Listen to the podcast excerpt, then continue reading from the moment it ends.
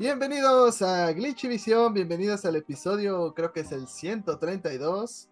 Bienvenidos al único show de videojuegos, el cual va a tener nominados a los GOTY, pero ninguno de nosotros ha jugado todos los GOTY. Casi. Estoy, estoy Bueno, Fer casi. Fer, bueno, sí, Fer, eh, Fer le está echando ganas. Nosotros ni siquiera hemos acabado Tears of the Kingdom. Eh, estoy acompañado, como pueden ver, de mis amigos Fer y Diego. Si están oyéndonos en Spotify o en cualquier plataforma de audio, pues ya los escucharon. Pero esta semana tenemos eh, pues que el PlayStation Portal sí vendió. Eh, al parecer hay un remaster de The Last of Us 2 y muchas más cosas emocionantes.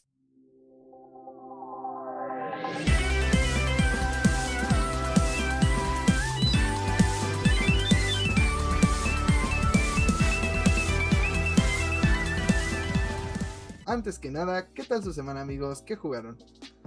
¿Qué onda a todos? Yo soy Diego. Eh, fue una semana muy ajetreada, pero con todo y todo, cuando llegaba a mi casa lo primero que hacía era aprender las consolas, entonces pude jugar un rato. Eh, lo que jugué fue Power Wash Simulator, que ya acabé por fin la campaña. Eso sí, mi juego de relajación, entonces, este, pues ahí pongo ¿Tiene a limpiar cosas. Tiene una campaña, créelo o no. Y la historia se pone bien absurda que entre más avanza. Al final es como de un viajero. Bueno, no se los voy a spoiler, por si acaso les interesa, pero sí La tiene una campaña. trama de Power. La compleja trama de Power Wash Simulator. Jugué Destiny eh, para variar como cada semana, porque generalmente en temporadas anteriores, ya para estas alturas tendría terminado el Season Pass, pero ahorita apenas voy como en, al nivel 70 y tantos de 100, porque la verdad es que no he jugado mucho, eh, ya no tengo muchas ganas de jugar solo, en- realmente no juego con amigos. Y finalmente estuve jugando Kirby Return to Dreamland Deluxe. Y ay, me encanta, me recuerdo a mi infancia. Es como una fusión. ¿Eh? Deluxiaste. De Luxier. Es, es- me encanta, es como la fusión de todo lo que me gustaba de los Kirby's que jugué de niño. O sea, tiene como lo mejor de Nightmare in Dreamland, de Crystal Shards, de Amazing Mirror. Como que todo lo mejorcito de esos juegos lo juntaron en, en Return to Dreamland y me encanta. Soy fan de los nuevos poderes, particularmente eh, el Kirby Mecha y el Kirby de arena, también chingones, y el arenoso. Y, y no sé, o decía sea, por lo meca, pero bueno. el mecha, el El Kirby me- el de los mecánicos. el, el Kirby Meco Ajá. y el, y el arenoso.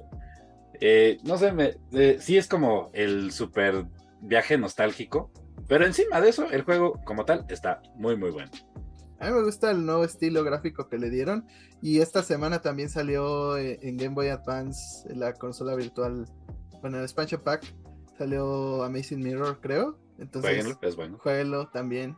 Mucho Kirby. Hay mucho Kirby. En, en- Creo que Switch es la consola con más Kirby's. Probablemente, ya nada más te nos falta el Air Ride o algo por el estilo. Ah, por Uh, cierto, en mi, mi futuro todavía hay este mucho Kirby, porque una vez que termine el Return to Dreamland, tengo el Forgotten Lands. Entonces, todavía hay mucha esfera rosa en mi futuro. ¿Tú, Fer, jugaste algún Kirby? No, no estoy jugando Kirby, seguí jugando Starfield. No fuiste feliz. No ¿Cómo te trata el campo de las estrellas? No, me gustó mucho. Me, me está gustando, me está La gustando granja mucho. estelar. Es este. No es el super juego, que digas, pero es- está muy estable en cuanto al, al nuevo update. Eh, a mí sí me está agradando porque me gusta ese tipo de juegos de exploración. Entonces, me gusta mucho la fórmula Bethesda. eh, entonces, No me- me, me, me cumplió con mis expectativas en ese aspecto. Eh, ah, te vas acostumbrando a eso de las pantallas de carga, que no debería de ser, lamentablemente, Te estás acostumbrando a la mala vida. a la mala vida de Bethesda. Pero ya avancé más porque me estaba dedicando a hacer puras historias secundarias para subir de nivel. Llega un punto donde subir de nivel se, vuelva, se vuelve un poquito tedioso, pero no al grado de Diablo, que esa cosa es... ¡Ay, el diablo! Porque si quieres seguir subiendo necesitas pagar, casi casi, pero bueno. Ya, qué asco. Eh, pero aquí no, Es aquí nada más tienes Blizzard, que... ¿Qué? Aquí, aquí nada más tienes que dedicarle tiempo y encontrar maneras para eh, vencer enemigos que te ayuden a subir a nivel. Pero me dediqué a, a, jugar la historia principal y como todo buen juego de Bethesda, llega un punto donde todo se va al carajo, todo se va a la mierda. Y si antes decías, ah, mis decisiones sí tienen repercusiones, pero no son grandes, llega un punto donde todo explota y se va al carajo y la historia empieza a tornarse ya más dinámica. Y estoy en ese punto y me está gustando bastante. Yo lo único que te pido es que te rifes una nave bien chingona, porque mi timeline de Twitter todavía está atascada de la gente que se armó sus naves. Y he visto el Normandy de Mass Effect, el Forward Onto Dawn de Halo, he visto Arwings de Star Fox. Así he visto como. De hecho, esa es la razón por la cual a mí me gustaría conseguirme Starsfield. Ya lo había dicho, creo que en otro podcast. Entonces te pido, por favor, que te rifes una nave bien chingona por mí.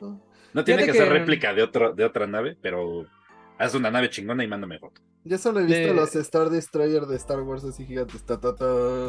Sí, esos están bien padres porque son puros cargo base y están armados y, que les queda bien padre en Empire Destroyer. Seguramente eh, van a ver aquí en las imágenes si están viendo en video. Eh, voy a mandar mis fotos de mis naves que tengo. La mayoría son, son, que consigues en el juego y solamente hay una que sí tomé el núcleo de una y la fui editando. Entonces, ahí para que vean lo que, lo que he creado. No soy muy creativo, pero ahí le he dedicado un poquito de tiempo. A lo que no le he dedicado mucho tiempo es a la administración de bases, porque literal te tienes que sentar y aprender un, chingo de sistemas de qué pasa si construyes esto, cómo, dónde tienes que construirlo, cómo construyes tu base, qué tiene que tener la base, cómo este, mineas materiales, cómo los mandas de un planeta a otro planeta. Es un sistema de juego totalmente distinto a Starfield, que sí le tienes que dedicar tiempo. Lamentablemente creo que estoy en un punto de la historia donde es hasta cierto punto obligatorio. No creo que me obliguen a hacer todo. Yo creo que nada más es como que obligarte a que veas superficialmente para poder continuar con la historia. Pero bueno, ahí les contaré.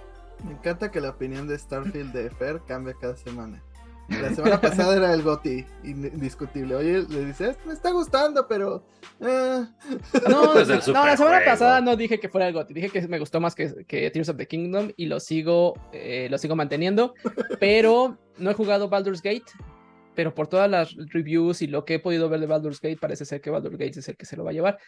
Eh, espero probarlo antes de que acabe el año. No, no, no tengo tiempo. Sí, sí pasa. No hay tantos vírgenes en el mundo, Fer.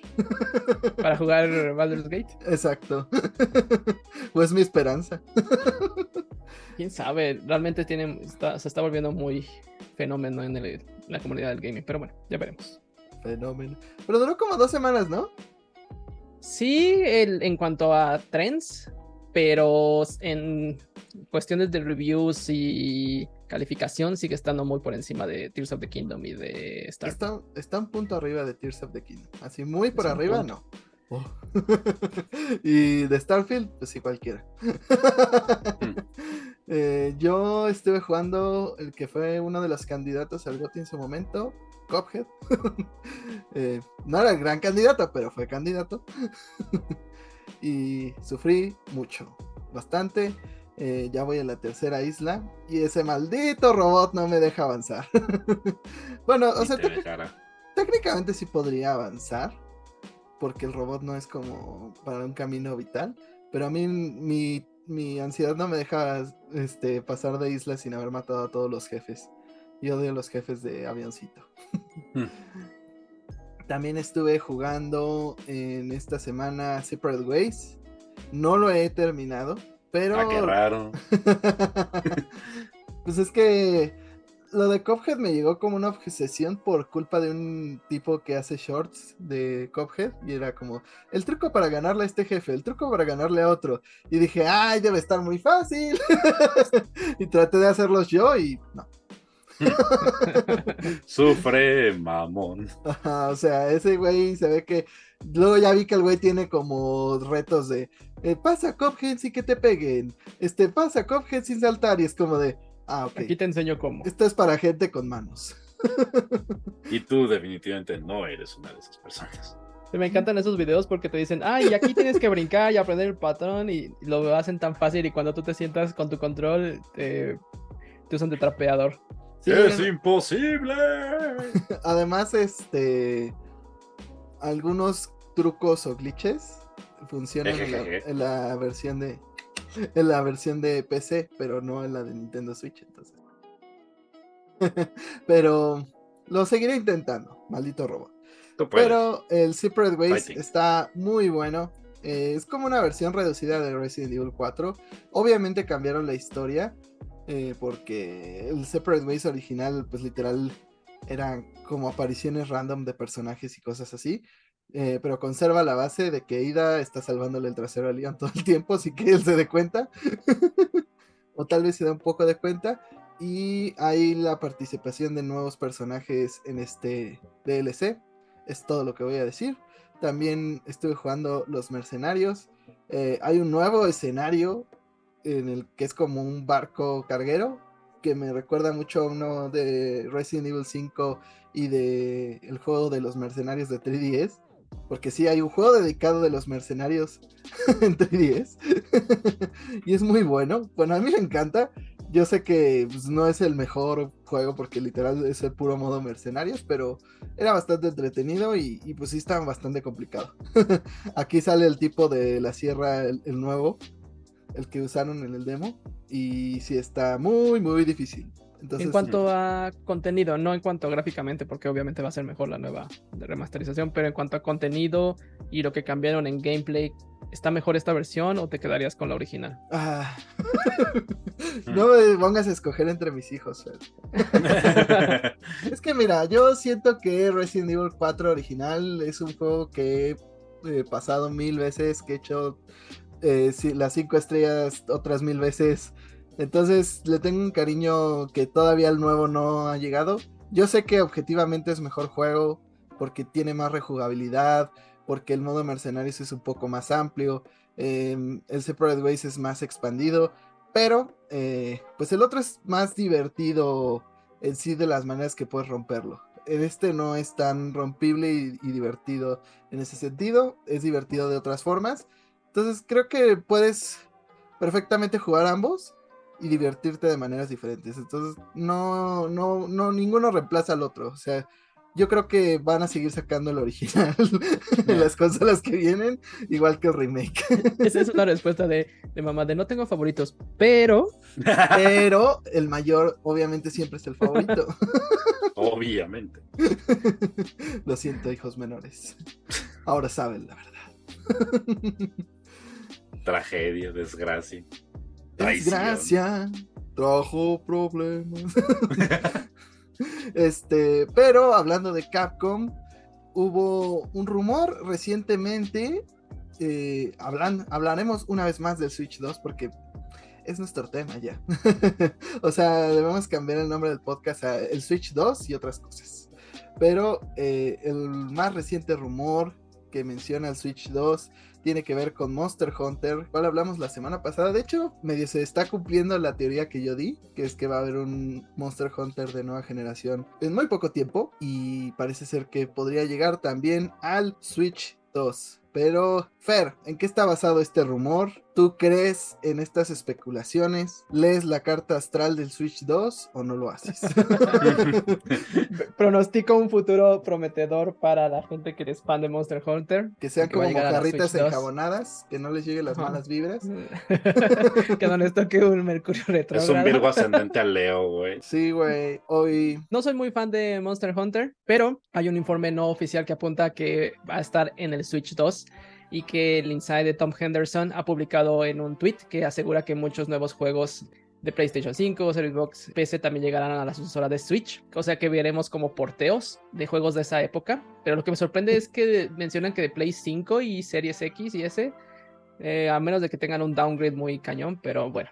Eh, pues pensando en que la mayoría de juegos de Play 5 y Series X ¿Todavía se juegan en Play 4? Ajá, entonces pues mm, tampoco tanto, o sea, mm, pues si vas a poder jugar Jedi Survivor, vas a poder jugar, eh, bueno, Spider-Man no, pero este, ciertos juegos de Play 5 que, que sí llegaron a, la anterior consola y, y, pues no creo que se vea tan comprometido. Además ya cuando ya llegas al 4K, pues ya la diferencia gráfica es como con una lupa. Bueno, y estaba el Te digo, rumor de- también pura conjetura, no no sabemos si en verdad el Switch 2 Es que yo creo que ya no, ya no son el 2, tantas conjeturas, digo. el Play 4. Es que creo que ya estamos ya muy saturados de esta información, como menciona Jaime. ya lo anuncian mañana. Ajá, o sea, ya, ya- ya- ya todo apunta en la misma dirección. Antes, cuando empezábamos con estos rumores, era como que, ay, va a tener esto, y ay, va a tener 4K, y va a ser 1080, y que no sé qué, y bla, bla, bla, ¿no? Y ahorita ya todo se está enfocando a ciertas características y los rumores todos están cayendo sobre la misma canasta, donde ya es muy obvio que con qué características va a venir el Switch 2 y qué tipo de juegos van a estar corriendo. Mira, mientras la pila no se acabe en chinga loca. Qué pena que nuestra residente fanática de Monster Hunter no está aquí presente, que pues por supuesto es Lucy. Lucy Bueno. estaría como de "Ah, Monster Hunter, pero este eh, yo sí he jugado Monster Hunter, he jugado el World y jugué el 3. Curiosamente que me prestó Lucy en su momento. Y no soy afán a muerte como ella de los juegos, sin embargo los disfruto, me gustan mucho, creo que son juegos muy divertidos. Como todo juego, sobre todo si lo estás jugando con amigos. Este, el multiplayer de Monster Hunter se pone muy, muy gracioso, muy divertido. Eh, ponerle un barril explosivo a un, a un monstruo que está dormido y ver a tu amigo volar por los aires porque no se le ocurrió quitarse a tiempo. Eh, son buenos juegos, ¿no? Y los diseños de monstruos como el Radalos, pues ya para estas alturas son iconos en el mundo de los videojuegos. Eh, entonces, si sale para el Switch 2, particularmente si sale de lanzamiento, creo que es una excelente opción para vender la consola. Porque sí es una este, saga que tiene muchos fans y que se ha hecho muchísimos más con- este, desde la salida de World. Hay que tener en cuenta que el que hace este reporte es Tom Henderson, que es un leaker, bueno, periodista. Este, un, un personaje de Resident Evil, un leaker. sí. Este, mm, bastante reconocido, ya ha filtrado otros juegos eh, previamente, entonces, pues es bastante probable que lo que diga se vaya a ser cierto. Y también él mencionaba que muchos juegos third parties van a llegar más rápido que a Nintendo Switch em, a esta nueva consola. Y eso también es un poco obvio porque pues muchas compañías se han de haber dado de topes en la cabeza de no haber aprovechado el momento y, y haberse lanzado a Nintendo Switch desde un principio. O sea, hasta el mismo Bobby Kotick lo Chinga admitió. tu madre. o sea, pero ya, ya si Bobby Kotick lo dice, es que... Es que sí fue, fue un mal negocio. Es que fue un mal negocio. sí. ¿Qué digo? Nada más quiero volver a enfatizar, chinga tu madre Bobby Kotick. Pero el punto es que, pues, compañías como EA, pues, mm, como que siento que igual desaprovecharon al principio del Switch. Se empezó a mover EA sus juegos de, este, mm, ay, ¿cómo se llama este multiplayer? El Apex. multiplayer de Apex Legends ya muy a final de la consola. Este, los FIFAs, este, también llegaron bastante limitados. Y creo que mucha, o sea, yo conozco muchas personas que literal se compraron un Switch para poder jugar FIFA, para poder recrear esa experiencia del Exacto, eh, de recrear esa experiencia del PSP y tener un FIFA portátil. Y cuando se dieron cuenta que la versión de Nintendo Switch era una caca, literal regresaron su Switch. Es que no solamente es una caca, sacaron el mismo FIFA cada año. Es- y ahí sí, EA fue hasta cínico al respecto. En la página de compra de la tienda de EA venía, no hay diferencia entre el juego del año pasado y este. O sea, lo No, único es que cambiaban eran las pinches Las camisetas. plantillas están actualizadas. y ahora Vinicius tiene un golpeo de balón de 77 en lugar de 70. Yeah. Ahora cuesta 15 dólares, antes te costaba 10. Ándale, esos son los cambios. Oye, de, pero- Güey, chinga tu madre. Hablando un poquito acerca de todos estos rumores, este, los juegos que podrían salir que no son totalmente de Nintendo, porque hay rumores de que es Monster Hunter, también del Final Fantasy XVI, que también podría estar llegando a la consola Switch. Entonces, antes estábamos hablando de que esta Switch era como una nueva revisión de, de la consola actual, pero ahora con estas capacidades y estos rumores de que va a correr estos juegos, yo lo veo más llegándole a pisarle los talones a la Steam Deck que y alejándose más de la Switch base. Además que bien. ¿Sabes a mí qué me gustaría ver como juego por portátil? Los Souls. Mm, un Elden Este, Ring. Un Elden Ring, o por lo menos el, el Demon Souls, que yo sé que ahorita es exclusivo del PlayStation 5. Y lo Pero- seguirá haciendo. Eh, bueno, pero ponle tú eh, un Elden Ring, un Dark Souls 3. Es que Eh, es la- consolas de Switch estaría interesante. O un Es la- Dark Souls Remaster. Es la cosa que Dark Souls 1 ya está en Nintendo Switch. Y, y cuando les preguntaron por el 2, como que From Software fue como, ah, ya tienen el 1, dejen de estar chingando. O sea, como que no hubo ese interés. Creo que porque la gente también se decepcionó un poco de que fuera el 1 solamente. O sea, que nos fueran a dar el trato Switch y te hicieran comprar los, los tres otra vez uno por uno y era como, no, güey. Entonces, también para ellos representa un esfuerzo también de porteo, de dedicar recursos a una versión que ya estrenaron antes y que no les va a dar tantas ventas como lo fue su título principal. pues mira, el- estoy bastante seguro que el Dark Souls 1 debía vender bastante bien. Hasta tuvo amiibo. Entonces, El. Dark Souls 1 es el que mucha gente considera que es el mejor. Y el, el 2 es el que la mayor parte de la gente, incluido yo, considera que es el peor de los Dark Souls. Sin embargo, eh, te podrías hasta brincar el 2 aplicando la, la Devil May Cry. Que Devil May Cry es una saga bien rara, cabrón, porque está el 1, no hay un juego 2, inmediatamente se brincaron al 3, está bien raro. Pero más allá de eso, este, pues podrían hacer algo así, brincarse el, el juego 2, sacar Dark Souls 1 y 3, que el 3, hay gente que lo considera muy sencillo, yo considero que, a mí me gusta mucho, yo, es más, yo consideré que ese es mi Dark Souls, Dark Souls favorito. es que yo creo que tendrían que sacar la trilogía. O sea, ya en este punto es ridículo. Simplemente pongan la versión de Play 4. o sea, si, si ya va a pues salir el, el Switch 2, pues ya no tiene excusa From Software para sacar esta versión que traía los tres discos. Hasta literal, si se quieren ahorrar el dinero de un cartucho caro, que paguen uno de 8 gigas y los demás que estén en descarga y ya que hagan la, la práctica más basura que hay en Switch. Saludos Kingdom Hearts. Salud, no, esa, bueno, no, esa, esa sí es la, la práctica más basura que hay en Switch, los juegos en la nube. Pero la, la segunda es que tengas que descargar eh, los juegos. Pero eh, justamente hablamos de FIFA y sus pocos cambios en Nintendo Switch. Y volvió a suceder, pero con el juego original. Porque EA Football salió al mundo y lo que todos los que tenemos dos dedos de frente pensábamos que iba a pasar, pasó. Iba a ser lo mismo que cualquier FIFA, solo que con otro nombre. Y pues los usuarios de FIFA no sé qué esperaban que de la nada pudieras jugar como Mario Strikers o algo así. si quieren jugar Mario Strikers, consíganse el Mario Strikers, no sean brutos. Pero el punto es que pues se quejaron por la poca variabilidad que hay entre un juego y el otro. No hay modos nuevos, el juego sigue siendo free to play, digo free to play, este pay to win. Pay to win, tonto. Ojalá fuera free to play.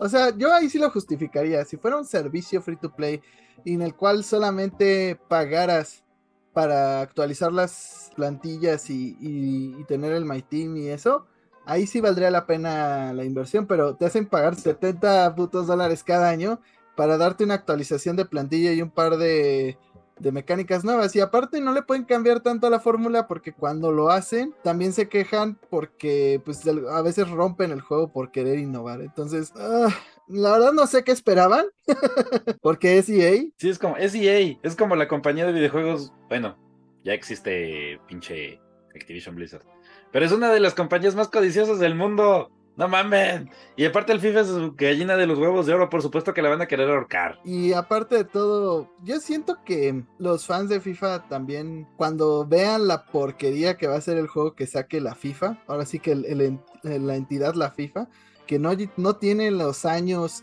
de EA haciendo el mismo juego, no tienen la experticia, no saben cómo manejar los contratos de los jugadores, no saben las físicas, no tienen este literal a gente jugando fútbol y viendo cómo es la eh, que realmente funciona un juego de fútbol y se den cuenta de la basura que va a ser, eh, ahí se van a ahí van a agarrarle amor a FIFA, bueno, ahí ahí fútbol. Va a ser peor que el eFootball. Que Electronic Arts se quedó con la mayor parte de las licencias de jugadores, ligas, Equipos. tanto regionales como de países o este, locales.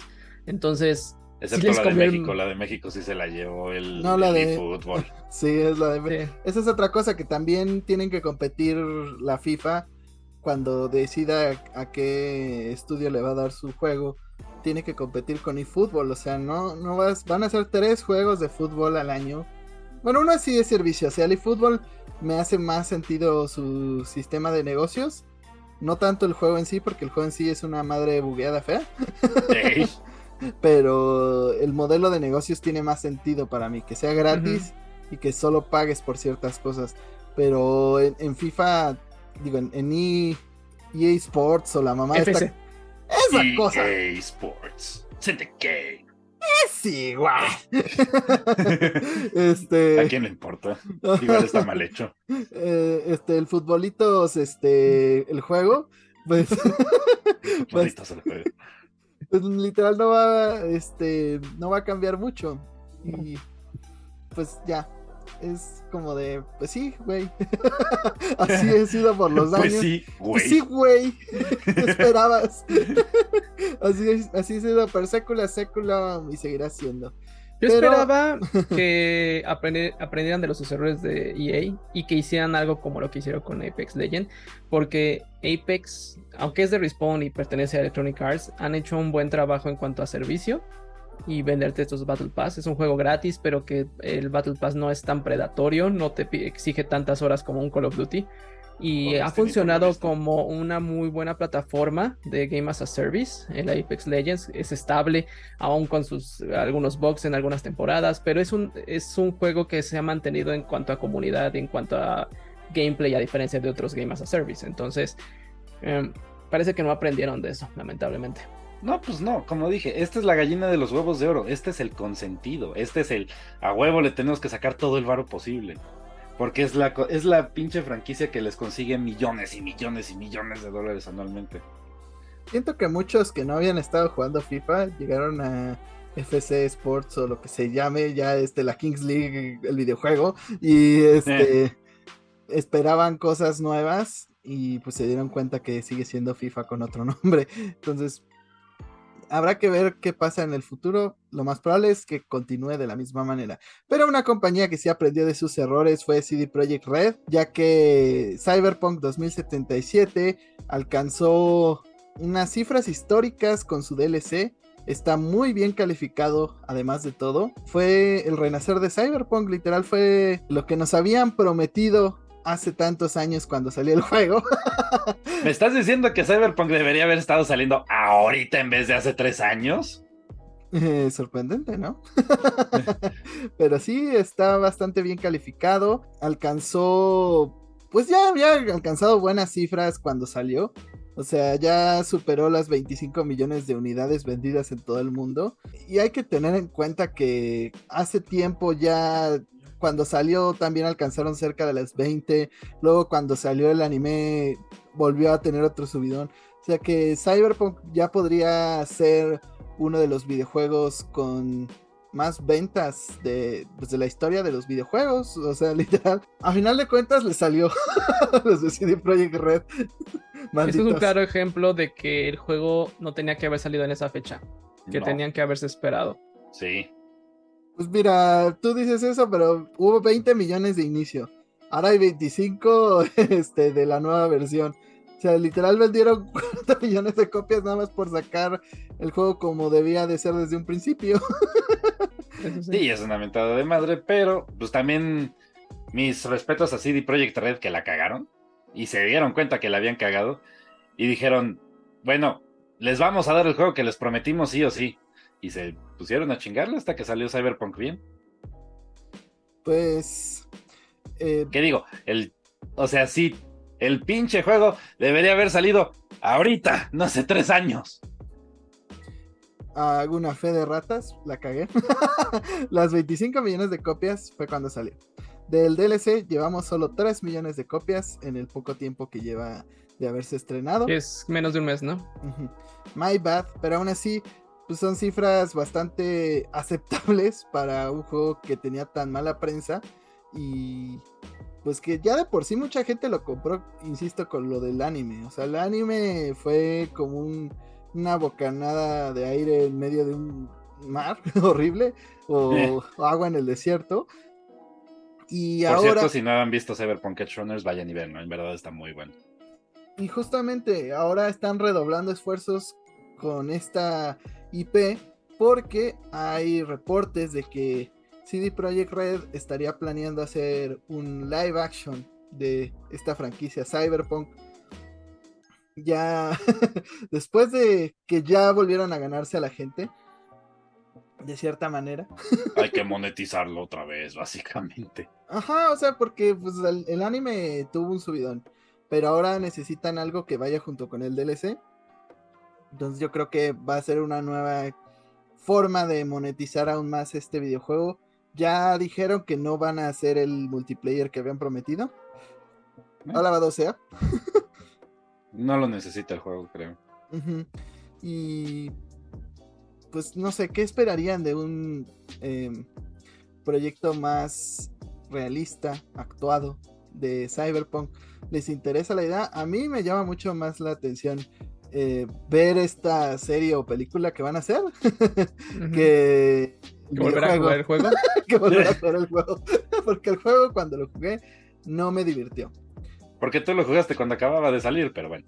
Este. No, pero o sea, el, el juego en sí, aun, aun las funciones, las, perdón, en las pocas misiones que funcionaba, no, no me llamó mucho la atención. A lo mejor es porque no me gustan ese tipo de RPGs, pero quién sabe. No, Igual, sí, sí. tienes un punto. Las misiones llegaban a ser un poquito repetitivas y sin sentido, aburridas en algunos momentos, y eso fue algo que mató el, el juego más allá que los bugs.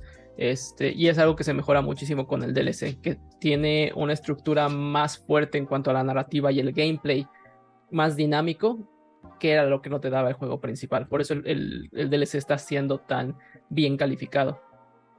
Pero lo que me cagó es que dentro de los box quitaron los enanitos que te veían feo. Eso siquiera me daba risa. Jaime, eres un idiota. es que literal había unos como. Eran modelos de adultos, pero bien chaparritos y nada más te seguían y te veían así como. y yo así de ¡Ah! ¡El qué bonito! Ay, chiquito, estás lleno de odio. Inserte el audio de Lilo y Stitch de tienes mucho odio para una persona de tu tamaño. Ah, pero ahora sí digo, perdón. eh, ¿Qué ibas a decir? Volviendo al punto de live action, pues finalmente a mí sí me interesa. Eh, una de mis películas favoritas, bueno, mi- algo- una de mis series de películas favoritas es la de Blade Runner, que finalmente comparte algo así el estilo artístico de, de Cyberpunk, porque finalmente ambos son como, pues, entran en el género Cyberpunk. Cyberpunk, el juego estaba, eh, tiene el nombre del pinche género de ese tipo de películas. Me gusta como la distopia neón. Entonces, verla en, bueno, distopia neón, si están viendo esto en video, pues pueden ver el pinche fondo que tengo yo ahorita. Este, me, me encanta todo eso. Entonces, ver un live action, lo que va a suceder es que voy a decir, oh, me encantaría vivir ahí. Y se me olvidaría que vivir en Night City Es horrible. una pesadilla. Sí, claro. Es, el peor lugar para vivir en el mundo. Este, pero a mí sí me interesa. Yo quiero ver qué pueden hacer. Eh, consíganse un actor chido para que sea el principal. Eso es como lo, lo más Reeves. importante.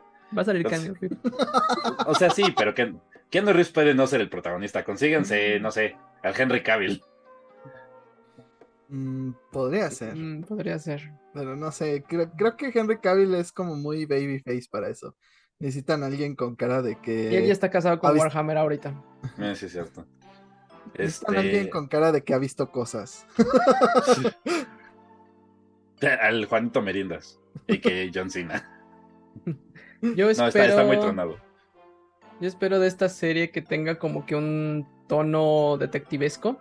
Este, sobre todo por el tipo de juego que es. O sea, no me gustaría que se enfocara en la historia que ya vimos en, en el juego de Cyberpunk 2077 o en la serie, sino que exploren otros, otros personajes nuevos para darle un poquito más de vida. El, como dice Diego, el mundo es, es muy complejo, tiene mucha, mucho de dónde sacarle, inclusive todo lo que no te explican acerca del lore de cómo la, la sociedad llegó a esa situación, eh, ese tipo de mundo, ¿no? Entonces eso también sería muy interesante.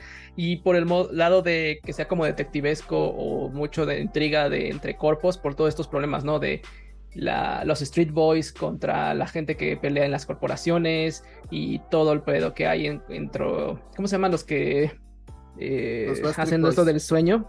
Que se conectan y ven los recuerdos. Ah, bueno, este, esos. Es un Neurodance. Los, los neurodance. Entonces, todo, todo ese sentido del, del mundo este futurista este, sería muy bueno que lo explotaran. Entonces, yo sí lo veo como que siendo una serie muy ah, orientada a ese sentido, como de intriga y con toques ya muy este, de adulto. Pues no sé. Siento que eso ya tiende a ser un intento de Blade Runner. Y eso ya fue Blade Runner 2. Perdón. Que por cierto Pero- también es muy buena película. Sí, pero a Eh, diferencia de esas, yo creo que mucho. aquí les van, le, le van a meter aquí más acción, porque Blade Runner son muy buenas, pero la acción es muy limitada, porque se centran más en la narrativa, y aquí pueden explotar todas las escenas de disparos y de brincos y el uso de katanas. Puede ser. Ok, Fer me acaba de vender la serie, quiero ver eso. Mira, yo creo que John Cena sí podría salir, pero como villano. Como alguien modificado. Que por eso está Ándale. Ah, mamadísimo. el este, el villano del juego, el que es como El el guardaespaldas. Ajá, el Adam Smasher. Entonces, yo creo que sí hay cabida para John Cena, pero el protagonista yo siento que siempre usan actores como no tan reconocidos y que luego ganan renombre. Aunque siempre puede ser Timothy Chalamet o Tom Holland. No, Timothy Chalamet es demasiado niño. Ninguno de los dos. queda- ¿Sabes quién estaría chingón? El Cholo Maridueña. No, tampoco. Es, Es, que latino, eso lo, pues, es lo metes en Santo Domingo y encajaría. Eso ya es tirándole mucho al anime, siento yo. Sí, exacto. Pero bueno, ya Habrá que ver qué, cuál es el casting. Cuando salga, seguramente les daremos nuestra opinión. Eh, si jugamos el DLC, yo no creo hacerlo, pero si alguno de nosotros juega el DLC, pues también les estaremos contando nuestras impresiones. Yo lo pienso hacer. La cosa es que necesitaría. Es que Destiny me ha arruinado la vida y ya no puedo jugar un shooter si no es con mouse y teclado. Entonces necesito una computadora mejor para jugar Cyberpunk. Pero de que lo voy a hacer, lo voy a hacer. Chica tu madre, Jaime. Puedes jugarlo todo con katanas. ¿Cuál es tu excusa? He visto Eh, jugar a gente sin manos. Y no se quejan. Sí, pero yo sí tengo manos y me estoy quejando, así que déjeme solo. Digo, Dios, te he visto jugar. ¿Realmente tienes manos? Sí, sí, tengo. Pero antes de transicionar un poco más, eh, nos faltaron algunos detalles del Switch 2 porque nos encanta este tema. Y es que nuestro amigo, el de Shuntaro Style, Shuntaro El Furukawa, eh, presidente de Nintendo, El chuntaro presidente de Nintendo. así es, este, dio unas declaraciones interesantes ante los medios eh, cuando le preguntaron más o menos sobre lo que viene para Nintendo, habló sobre que el Switch todavía tendría soporte hasta el finales de 2024. Cabe aclarar que estaba hablando del año fiscal 2024. Le Ah. Principios de 2025 en el calendario normal. Eh, entonces todavía puede haber juegos de Switch muy a futuro. Y mucha gente empezó con la especulación de, híjole, ya no va a llegar tan pronto, va a ser hasta 2025, que vamos No a jugar mientras, este, que la chingada. Y ya les estoy aquí para decirles tranquilos. Eso quiere decir que la Switch 2 va a llegar aún más pronto de lo que pensábamos. Porque recordemos pues todas las declaraciones corporativas de Nintendo, como cuando dijeron que el Switch no iba a ser el reemplazo del New 3DS. Y pues Y sea, adivinen literal- que. Cuando Nintendo te dice que, que no, no te preocupes, preocúpate. Yes. son las mismas personas que nos devolvieron el internet del Wii U para quitarlo a los pocos meses. Entonces, así son ellos. Y no olvidemos el antecedente más inmediato que tenemos, que es el 3DS. Hasta 2019, ya con Smash en el Switch, seguían saliendo juegos de 3DS. O sea, salió Sushi Striker al mismo tiempo en 3DS que en Switch. Salió el Captain Toad Treasure Tracker en 3DS y en Switch. Y salió Fire Emblem Warriors en 3DS y Switch. O sea, O sea, no son los mejores. Bueno, aunque muchos dicen que la mejor versión de Captain Toad, si te gustan ese tipo de juegos, es la de 3DS por la pantalla táctil. Pero eso ya es conversación de otro, otro día, pero... pues cada quien, ¿no? Pero también llegaron juegos que fueron decepcionantes que llegaran a... No, a 3DS y no a Nintendo Switch, como el Luigi's Mansion, este port, que bien pudo salir en Switch y llegó a 3DS nada más. Carajo, Nintendo. o Sam- Esto, Ajá. esto como que da más sentido a lo que les mencionaba en otros episodios acerca de que yo veía más a esta nueva consola como, no como una versión 2, sino como ahora sí que una siguiente generación, pero que van a estar conviviendo en el mismo ecosistema al menos por unos tres años. eh, y que vamos a tener juegos que salgan para ambas plataformas. Yo lo siento como... Como PlayStation 4 y PlayStation 5. Exacto. Así va a ser, yo creo. Van a salir ambas versiones. Obviamente la de Nintendo Switch 2 te va a costar 70 dólares. 75 Eh, en mi cartera. Y Y aún, 80 la otra. y aún cuando puedas comprar la de Nintendo Switch, de alguna manera, puedas jugar la de Nintendo Switch, perdón. En el Switch 2, yo siento que le van a poner algo para que esté capada y no se vea tan bien. El pivotito, como decía Lucy. Ajá. Entonces va a estar capada a 1080p. O sea, sí va a estar 10 dólares más barata, pero pues les- el sacrificio vendrá en, en lo, en lo gráfico. Eh, Sí, te van a volver a revender todo. O sea, vamos a tener... Nintendo, no. Serían incapaces. Mira, al menos lo bueno es que vas a poder tal vez tener un chance de que añadan a Kirby en Super, digo, en, en, Mario Kart. en Mario Kart 8 Deluxe Plus. Eh, Me haría felices. Mario- La tercera versión de Mario Kart. Exacto. o, la, o en Super Smash Bros. Ultimate Deluxe va a salir Crash, obviamente. Obvio. Jaime eres un idiota. O sea, todos esos juegos sí los veo tal vez pasando de nuevo.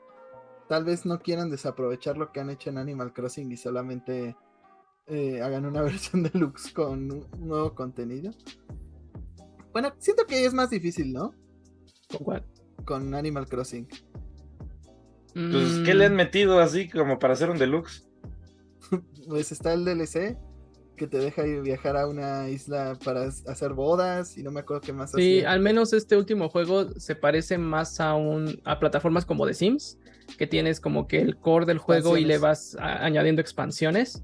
Se parece más a ese sistema que a lo que era originalmente Animal Crossing. Entonces yo sí lo veo que hagan como que porten la versión o por unos cómodos 15 dólares. Actualiza tu Animal Crossing a, a la nueva plataforma y llévate todos tus DLCs. Compra el. Nintendo Switch Use para este del internet más el expansion pass y el Ajá. DLC te sale gratis. No, no creo que eso sí. Yo creo que hasta que pase mucho tiempo lo darán gratis. Como la auto expansion de Splatoon 2. Mm. Se esperaron bastante para darla gratis. Que es como cuando ya quien está jugando Splatoon 2 y ya está el 3. Pero sí, eh, ese Animal Crossing parece más de Sims que un buen juego como New Leaf. Uy, ya la- Aunque Arad se enoje. E- eh, Ese, ese fue un ataque seco y a la cabeza, eh. pues es que a mí- Teledirigido. Es que New Horizons tiene muy poquito contenido y salió bien incompleto. A esas no se las voy a pasar nunca. Pero, este, pues, muchas sorpresas para el Switch 2. Em, seguramente veremos, como ya dije, muchos juegos a la Nintendo Switch aún.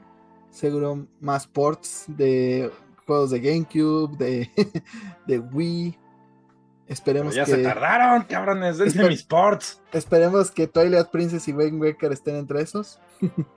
Van a estar, pero va a ser un incremento a la plataforma online.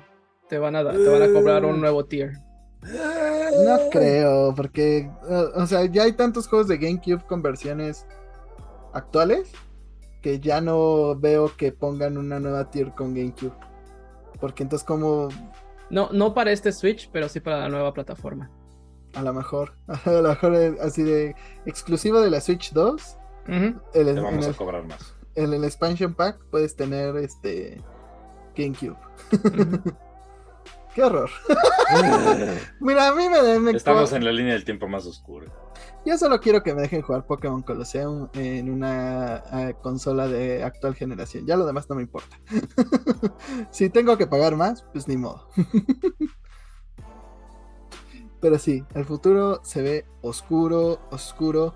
Pero hablando de cosas de Animal Crossing que Ah, seguro yo pensé hará. que ibas a decir de cosas oscuras. no, estábamos hablando antes de Animal Crossing y de Que también, cosas es, también es un juego oscuro. que seguro Arad va a comprar. no importa lo que sea. Eh, Lego anunció una colaboración con esta franquicia. Hasta ahorita solo tenemos información de los personajes que aparecerán. eh, entre ellos Tom Nook, Canelita, o sea, los más básicos. Y. Pero ya sabemos cómo es Lego. Seguramente habrá este, varios paquetes con pues toda tu isla, todo tu pueblito. Y que luego puedas tener el, que el avión de los dodos. O luego puedas tener este pues no sé, la tiendita esta de los, de los, ay, ¿cómo se llaman? De los zorrillitos, y así vayas ex- expandiendo con diferentes packs. Eh, pero, ¿qué les pareció esta nueva colaboración de Lego y Nintendo? Ya teníamos lo de Mario, que lo de Mario es mucho más interactivo, pero pues esto también se ve bonito y coleccionable, sobre todo. Jaime, no. No, o sea, yo ya lo anticipo. Va a haber gente peleándose y revendiendo estas madres. Anoten mis Ay, palabras. pero es que sí. Digo, si ya pasó con las cartas del Museo de Van Gogh, pinches desgracias. Pero no pasó tanto con el Mario Lego porque no hubo escasez. Entonces, ni, ni nunca dijeron que era edición limitada. Entonces, hasta la fecha sigue saliendo. Entonces, si Lego y Nintendo dicen, ah, esto nada más va a ser por cierto tiempo, va a ser edición limitada o nada más ciertas cantidades, sí va a suceder eso. Pero si lo piensan seguir vendiendo y manteniendo como lo que se ha transformado el Mario Lego, que como dice Jaime, empezó con nada más un, el primer nivel y ahora ya tienes hasta el castillo de Bowser y a Piti Piraña y la mansión Bowser. del terror. Y o sea, mismo. ya creció bastante. Que por cierto, Si vi hacen- el Lego de Bowser en una de las tiendas de Lego y no mames con el precio.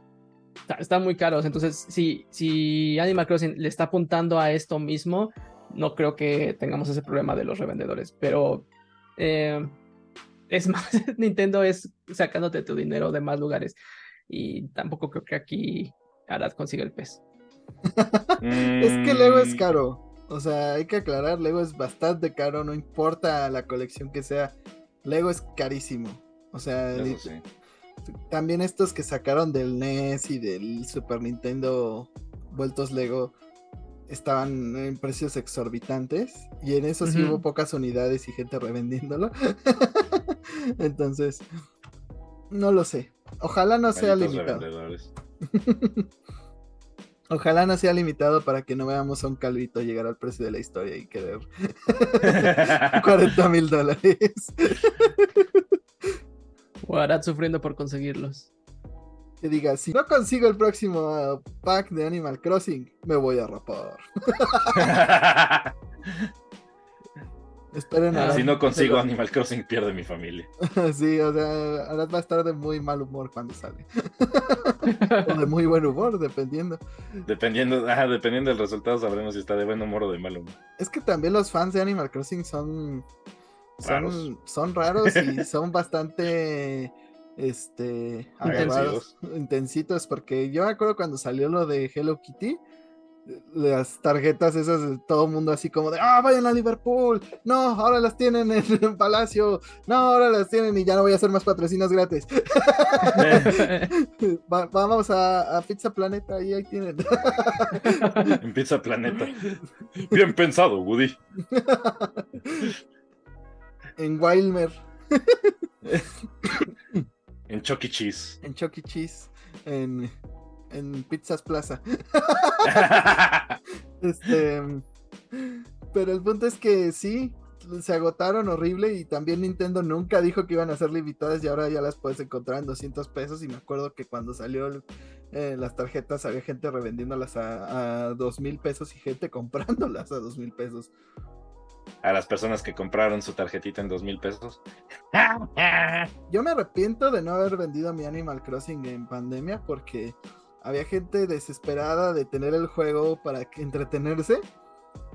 Y lo estaban comprando así carísimo, una copia X de Animal Crossing. Dios mío. Pude haber hecho mi agosto ese día. Pero yo también quería jugar. Hmm. Y, y que la puerca me diera nabos.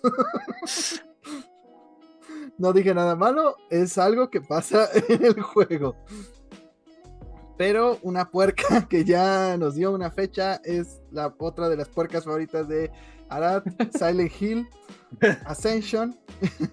ya anunció la fecha en que saldrá el episodio. Pero, ¿quién me ayuda a decir, pues, todas las plataformas a las cuales llegará Silent Hill Ascension? Em, la fecha y sobre todo, si esperan poder ver esta serie interactiva. Yo sé que jodemos mucho a Arad, pero yo siento que es algo interesante. O sea, yo sí pienso verla. Eh, pues algo Mira, valdrá la pena. Ninguno de nosotros puede darte esa información. Tenemos que invocar a Arad. Así de. ¿Cómo, cómo era en esta Uga, película shaka, de, uga, uga. de peso? Este. Más dijeron que una pluma. O como decía el, el, tío de Jackie Chan en la serie de Jackie Chan. Con un güey de Bashi Shao", y ahí.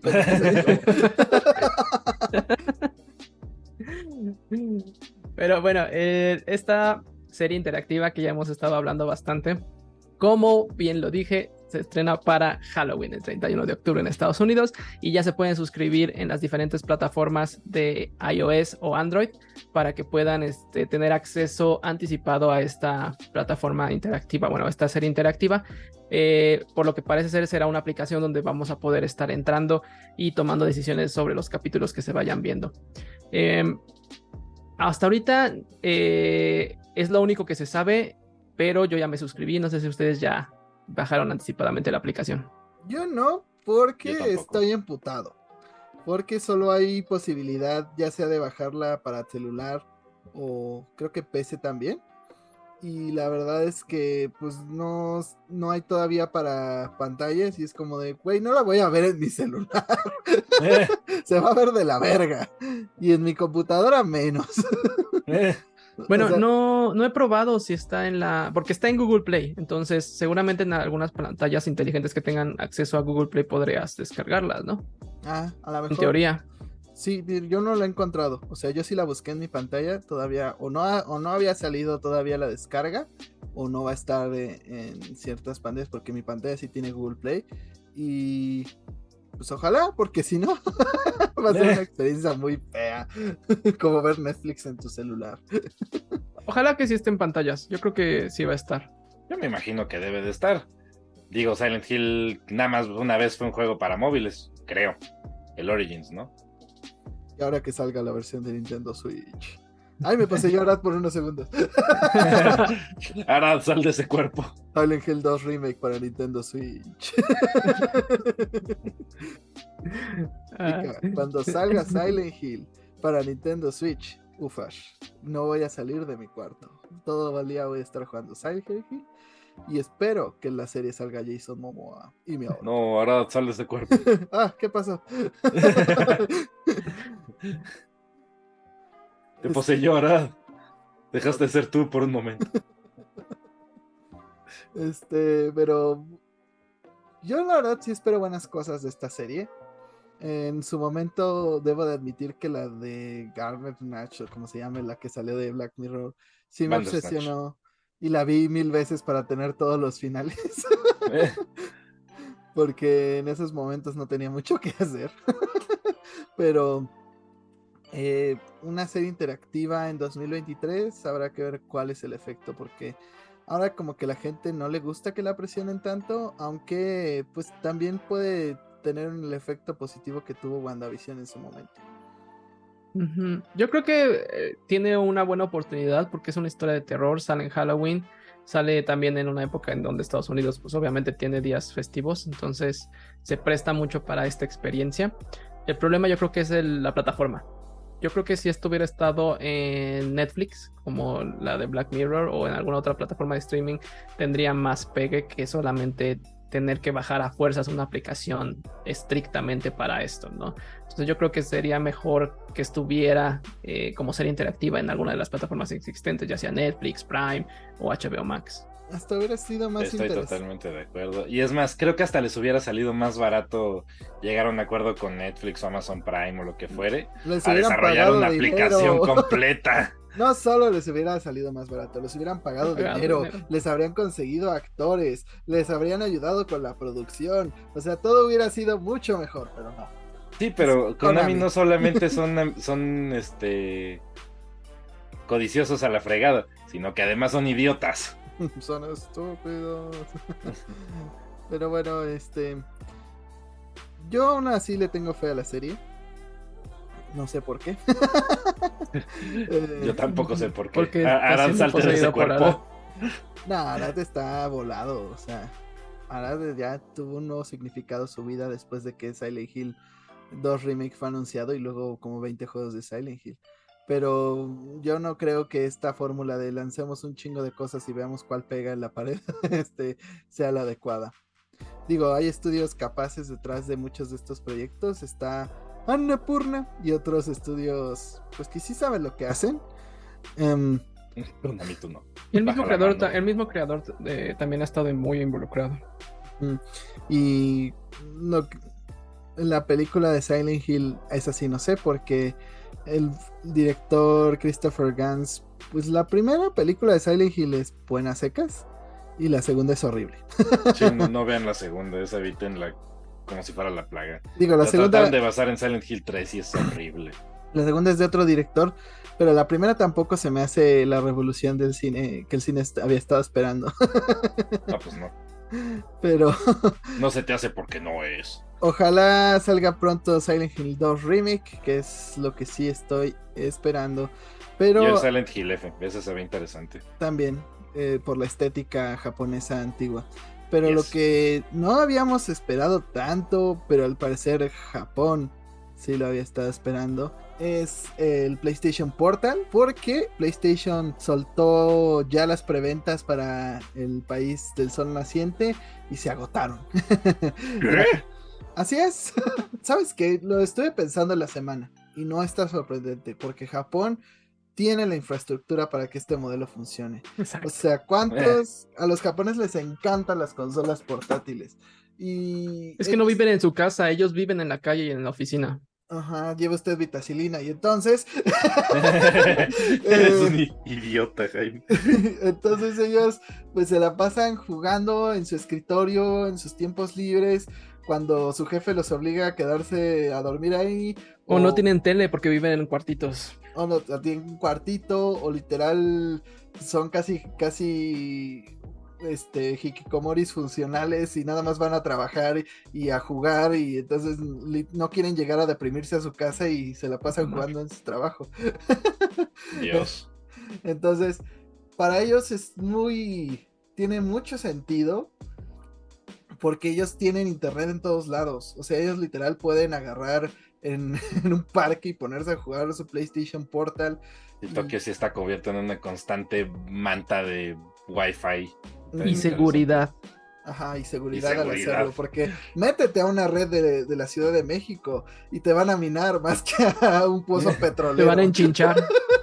Te van a enseñar más de, de chinches que si fueras a partido de los Pumas. Vas a descubrir el verdadero temor a Dios. Si, si no, vean el capítulo de las chinches de Bob Esponja. Pero, pues, para los japoneses sí hace mucho sentido. eh, y pues literal solo tienen que tener su Play en su casa prendido a su Play 5. Hasta lo pueden dejar en modo reposo, creo. Y aún funciona. Entonces, creo que eh, para ellos sí hace mucho sentido. Para México no sé qué tanto. Pero hay varias regiones en las cuales la preventa ya está saliendo y se están agotando. Entonces podría ser que todas las quejas, pues son de la gente como nosotros que no vamos a usarlo, ¿no?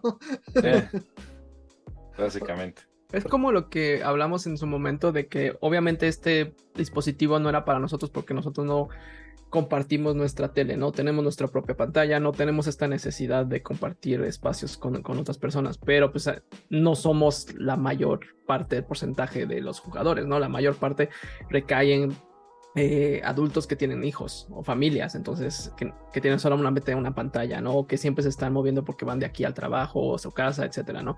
Entonces, eh, Sí, no, pues no somos qué bueno el por PlayStation. para esto, ¿no? Exacto, qué bueno por PlayStation porque pues, si nos va a callar la boca, pues Eh, Al menos lo está haciendo bien. una victoria. Y la, y la Exacto. primera la vino a conseguir después de que Jim, Ry- Jim Ryan se largó. Qué raro. ¿Coincidencia? No, lo creo. No, bueno, esta vez sí fue coincidencia, pero, pero les apuesto que va a haber muchas más victorias desde que Jim Ryan ya no anda Se por ahí. larga. Por Pues- viejo. por viejo rancio. Pero la verdad es que, pues también, como les dije, hay mucho fifero que va a querer revivir las épocas del PSP y se va a llevar su, su PlayStation Portal para jugar en la chamba mientras dice que está, es- o sea, en Dice que lugar, trabaja. ajá, eh, o en la comida o no y sé, el precio es bastante, o sea, es accesible. es accesible, sí. En comparación a otras cosas, PlayStation VR 2 que han sacado, entonces igual creo que por eso eh, pues les dieron recuerdos de Vietnam con lo que pasó con el VR 2 y puede ser también que haya unidades limitadas al principio y pues no y que esto que estamos diciendo así de ay se vendió un chingo pues había dos Sí, exacto, también. o sea yo recuerdo que el Switch se agotó de inicio y, y literal fue porque Nintendo ¿Cuántos fue- trajiste? Cinco. sí, porque Nintendo fue como de, híjole, no quiero otro Wii U, entonces voy a sacar es cierto, el Switch como cuando salió apenas y, y había unidades, ¿verdad? O sea, eso también espero de la Switch 2, que no se agote, que, y que sobre todo Ratamel no le ponga un precio horrible de inicio, porque creo que costaba 14 mil pesos cuando llegó al país, o 12 Tenían hambre. Le- Se veía el rugir de las tripas del- de los de Ratamel hasta Ay, Digo, lamentablemente ahora en retail, pues ellos son los únicos que están. O sea, no hay opción. Sí, O le es eso a- Amazon. o Mercado Gris. Este, pero también es una estrategia de negocios el decir que tienes pocas unidades. A lo mejor no es tan cierto, pero también crea esta expectativa. Y bueno, y Nintendo la gente se los pelea. ama, ama hacer eso. Si me pregunten de los nuevos amigos de, de Zelda y Ganondorf, que en efecto ya no hay. Tome nuestra palabra, nosotros estábamos campeando a esos amigos y ya no conseguimos. Pero este, seguramente lo que querrán jugar muchos en su PlayStation Portal será The Last of Us 2 Remaster. ¿Por qué estoy diciendo esto? Pues ya habíamos hablado de este tema. Ya estaba confirmado, solo falta que lo confirmaran. Pero eh, pues diferentes fuentes indicaban que este juego estaba in the works. Nosotros ya lo sospechábamos también por la falta de pues un parche que hiciera correr este juego decentemente a 4K este y demás y con más features. Algunos artistas que han trabajado en Naughty Dog como Mark Pajarillo y otras compañías hacen menciones Pajarillo. Pajarillo. ha de ser eh, este popular en la oficina.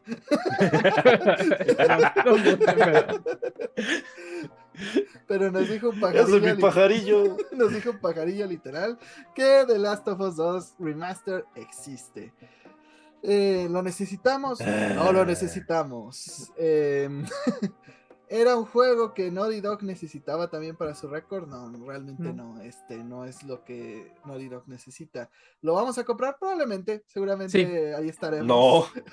Ustedes dos háganse bolas, yo no voy a comprar ni madre.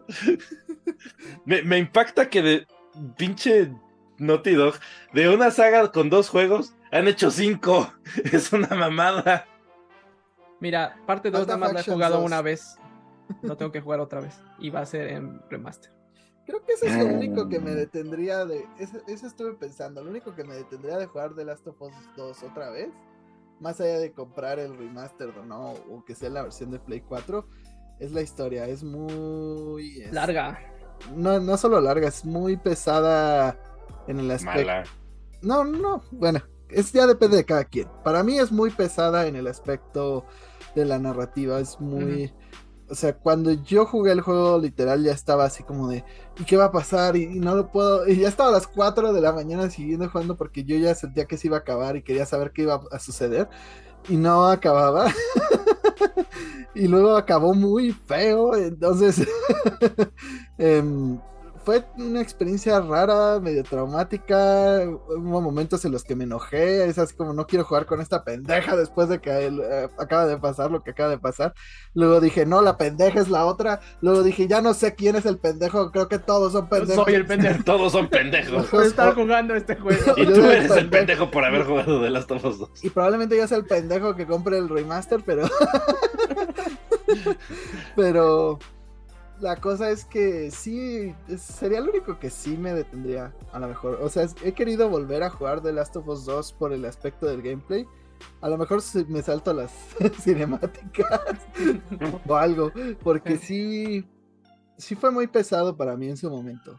Estoy totalmente de acuerdo contigo. Yo no pienso que sea un mal juego. Yo pienso que la narrativa llega a un punto donde se alarga demasiado y tiene tanta carga emocional y quiere ahondar en todos los personajes que a ti como jugador se vuelve demasiado tedioso, demasiado estresante, ¿no? Porque como bien dices, empiezas a cambiar tus, tu perspectiva acerca del personaje que, que realmente aprecias en el juego, ¿no?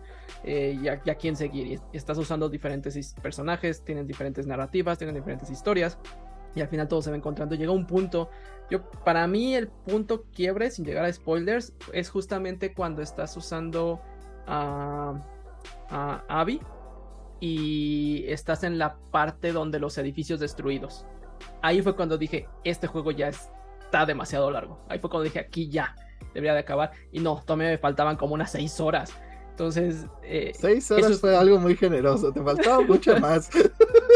no sé cuántas me faltaban, pero me faltaban muchas. Entonces yo pienso que a partir de ahí sí tuvieron que hacer algunos cortes de juego para hacerlo un poquito más fluido, menos tedioso y que la última parte, lo que se conoce como el, eh, ya digamos que como el prólogo, el endgame, este, el endgame se fuera un poquito antes, ¿no? Porque es lo que tiene la, la mayor parte de carga y lo que tiene la conclusión. Pero cuando llegas ahí, a esa conclusión que es tan buena, ya estás harto, ya no le das tú ese valor, ya te parece aburrido, ya te parece soso, porque ya lo veías venir pero si hubieras recortado todas esas experiencias antes, ese último endgame, esas últimas escenas, tendrían más valor. Entonces yo espero que en el remaster ah, acorten el juego y lo hagan un poquito más dinámico. Creo que le pegaron justo al problema que tienen unas historias que son tan oscuras como lo es este The Last of Us. Que eh, finalmente The Last of Us 1, por mucho que yo no sea fan enteramente de la jugabilidad, no deja de ser una historia fantástica, ¿no? Es, una de las mejores historias contadas en videojuegos, me atrevería yo a decir.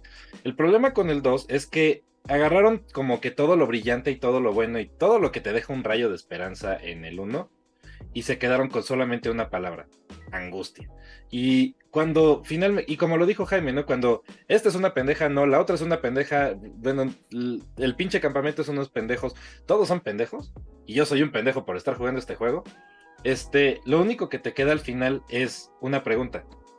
¿Por qué me debería de importar? O sea, si esta es una pendeja y el otro es una pendeja y este me cae mal y este personaje también es insoportable, ¿por qué me importa lo que le pase a cualquiera de ellos? Y eso es lo que pasa cuando una historia es en extremo oscura y es parte del problema que yo tengo con la historia del 2. Es que, mira. Este, y a eso súmale, pues como ya les he comentado a, ustedes y lo he comentado en podcasts anteriores, que no soy muy fan de la jugabilidad de The Last of Us, y para mí queda un juego que no es disfrutable. Mira, a mí la, en el 2 la jugabilidad la hacen muy buena, o sea, siento yo.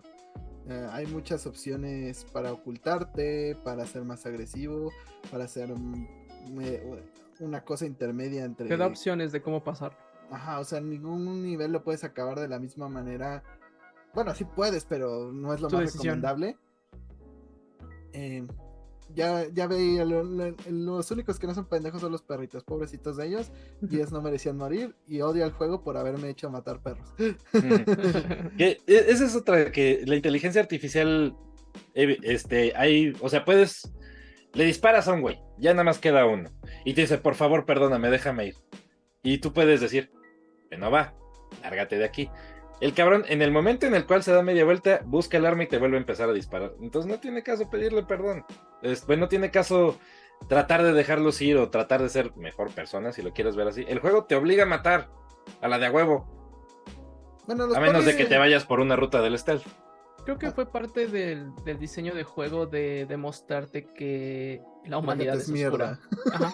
Ese es el objetivo del juego, mostrarte que todos son mierda, y que la humanidad en, en situaciones extremas como es un apocalipsis eh, puede llegar a, a esas cuestiones oscuras. Lo Pero cual me regresa a mi pregunta anterior. ¿Por qué debería de importar? Porque aún. Finalmente en, en The Last of Us 1 parte- me interesaba porque está. Porque la historia de él y Joel me atrapa. O sea, tienen algo bueno, pero en el 2 no hay nada bueno. Sí, hay, es lo que estoy tratando de decir desde hace media hora. Este. estás, estás fallando. no, pues es- no me dejan hablar. Este. En el. Hay spoilers ya. O sea, ya. No puedo decir esto sin spoilers. Justo al final. Pues está la esperanza de que encuentren este grupo de luciérnagas que están buscando a Abby y Lev. Si te odias a los personajes, pues obviamente no, no te va a importar esa esperanza. Pero creo que el juego hace de cierta manera que reevalúes por qué odiabas a estos personajes y por qué te caía bien la que te debería de caer bien en teoría. Porque pues te das cuenta que Ellie al crecer pues no es la misma persona que conociste en el 1 y que la gente puede ser así. Entonces, sí tiene esperanza. Digo, obviamente en el 3 eh, van a tirarnos esa esperanza otra vez porque así es de las dos. y seguramente conoceremos nuevos personajes que nos darán otro tipo de esperanzas y otro tipo de narrativas, pero de que la hay, la hay, o sea, y también están estas escenas de... de Sí, Lai, Ellie- estás haciendo un muy mal trabajo para vendérmela, la verdad.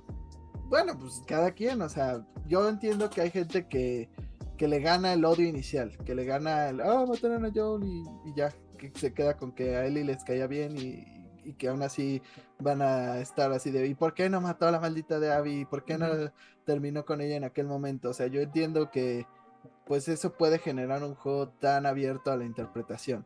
Pero eso es como las películas, o sea, hay películas que te dejan esa apertura de, pues tú decides a quién quieres y a quién odias. Y por ese lado, para mí fue un, pues a lo mejor Ellie no es la persona que pensábamos. Exacto. No, la teníamos en un pedestal porque nos encariñamos con ella en el primero, pero no quiere decir que sea perfecta. Y tú le diste al clavo, Jaime. Eh, se hace tedioso y odias la parte final porque tú ya cambiaste de perspectiva. Pero sabes que tienes que avanzar en el juego porque lo quieres terminar, pero no quieres hacerlo. Por Sí. eso no te gusta. Sí, o sea, hay una parte donde dices, híjole, me hubiera quedado con este final feliz, entre comillas, en el que Ellie ya está con su pareja y van a, y tienen a su chiquita y, y ya todos fueron felices y ya acaba la historia. Eso hubiera sido mucho más placentero para muchos. Pero pues Ahorita mismo no es así. pero te das cuenta que él es una mierda. que solo le importaba la venganza. Pues mira, al chiquito este asiático, pues no lo puedo culpar. Creo que él es el único personaje que tiene algo de redimible en toda la historia. Ajá. Todos los Y demás son. Y aún así, Ese es el único personaje que me importaría. y aún así todos tenemos demás, que ver cómo crece, porque pues todos vivieron mierdas cuando eran chicos. La o sea, venganza los afectó a todos. Ajá, o sea, pues al final te das cuenta que igual Abby casi arruina su vida por la venganza con Joel. Y la arruinó de cierta manera. Entonces. Es que ese es el mensaje, que todo mundo se arruina su vida, porque todos se la arruinan por seguir la venganza.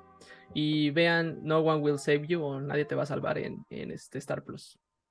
Ah, muy buena película. Pero, pues sí, el punto es que, volviendo al remaster, y no a este debate de The Last of Us 2, a este debate de 2018, em, lo que no sé es qué elementos le puedan poner, porque aquí literal puedes jugar el, el de Play 4 en tu Play 5. Aquí sí no hay como... O sea, también lo podías hacer con el juego de el remaster de de PlayStation 3 en PlayStation 4 y, y jugarlo con la retrocompatibilidad de Play 5, pero aquí yo siento que aquí sí están obligados a ponerle algo más, porque si no, va a ser mucho más complicado. Ya era complicado con el con el 1, pero hubo gente que lo compró por la serie. Pero aquí no hay serie, aquí no hay nada que incentive la compra de un nuevo juego. Como te decía, yo espero que arreglen estos problemas de del flujo de la narrativa. Yo o sea, ¿crees pienso que van a cambiar la historia? No que cambien la historia, pero que sí lo hagan un poquito más rápido, que acorten ciertas partes de gameplay, no de narrativa. Y uno, una cosa que sí, sí ya está confirmada, pero que dijo el, el músico de Santa Olaya, de que le, le vas a poder pedir que se toque sus rolitas. Eh, Yeah. eso está chido. Una muy buena si, si algo vale la pena de esos, de esos mendigos juegos es la música. Sí, o sea, son detallitos, pero aún así necesito más. El multiplayer. La, la cosa es que ahora sí no sabré qué le pueden meter porque pues ya está... Finalmente todos los rollos de accesibilidad de Naughty Dog ya están en The Last of Us 2. El juego ya Las gráficas ya se ven muy bien. Es uno de los mejores juegos que mejor se ven de la generación pasada. Pasada. Y la actual. Y la actual. O sea, este. Y la jugabilidad, pues, ¿qué le vas a mover a la jugabilidad? Entonces, eh, yo no veo justificación para un remaster. Ama- aparte de, ya sabes, queremos dinero. Ápticos. Los este, skins, skins de Pedro Pascal y Bella Ram. Ándale. O sea, y además ya dijeron hace tiempo que no había DLCs para el juego. Entonces no, no, no entiendo qué le pueden poner porque además el multiplayer está pasmado. Hay reportes de que, De que lo están cancelando. de que no saben qué hacer. ya de que fue muy pronto el anuncio. No No, se quieren comer el pastel de tener que cancelarlo, pero tampoco saben qué hacer con el multiplayer. Entonces no, tampoco puede ser un plus para este juego. Aunque a lo mejor por eso detengan el remaster hasta que puedan añadirle un multiplayer. o tengan una idea de qué hacer para darle valor. Porque hasta ahorita no lo tiene. O sea, más allá de los chistes y todo, pues sí es una venta bastante difícil para si no le ponen algo extra. Lo que sí tiene un elemento extra es otra adaptación de Pokémon, pero está en forma de live action. Y no estamos hablando de Detective Pikachu. Esta sería una serie, la cual ya tiene su primer tráiler. Y todo parece ser que va a ir mucho al estilo de los doramas. Es raro, pero pues ya podrán tener a sus husbandos de Pokémon favoritos y otras Yay. cosas. Y La historia no va así, pero está bien, Jaime. Pues así son los doramas. De Duro. repente la niña que va a estar jugando Pokémon se le va a caer su 3DS o su Switch y le va a agarrar un tipo así con voz grave y le va a decir, no te preocupes, aquí tienes. Y al principio la va a tratar mal, pero luego su corazón se ablandará. ¿Alguien ha, alguien ha visto muchas series coreanas en Netflix. Jaime, quien te viera. Ah, será algo como los cerezos ocultos del alma de Pokémon. si, no, si no me creen, busquen nombres de doramas y son así. Se llama Poketsume. Aterrizando forzadamente en tu Pokémon. Ajá. Pero, ¿ustedes qué querrían más bien de un live action de Pokémon? Digo, ya tenemos esto, pero ¿les llama la idea este concepto? ¿Y qué les gustaría ver en un live action de Pokémon? La guerra. Recordemos que hay un teniente Sorche en el en Canto y está diciendo yo peleé en la guerra. Y entonces ah, hubo una guerra Pokémon, yo quiero ver eso. O tal vez solo está loco. Pero sí hay una guerra en La Kalos. de X y Y. Ajá, que fue hace mucho tiempo y que fue lo que derivó entre el universo con mega evoluciones y el universo sin mega evoluciones.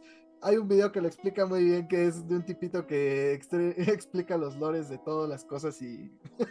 hace Y el por qué hay dos universos Pokémon. Ajá, Eh, busquen, ¿por qué hay dos universos en Pokémon? Y hay muchos videos de eso. Aquí no vamos a explicar, pero esa guerra también valdría la pena. ¿Tú, ¿O Fer, sabes qué- qué otra cosa me gustaría ver? Antes de dar, ceder la palabra a Fer, perdón, Fer. Pokémon Coliseum. Expandan esa maldita historia, perros, en un live action y denme el juego también. Lo que sea de Pokémon Colosseum. Exacto.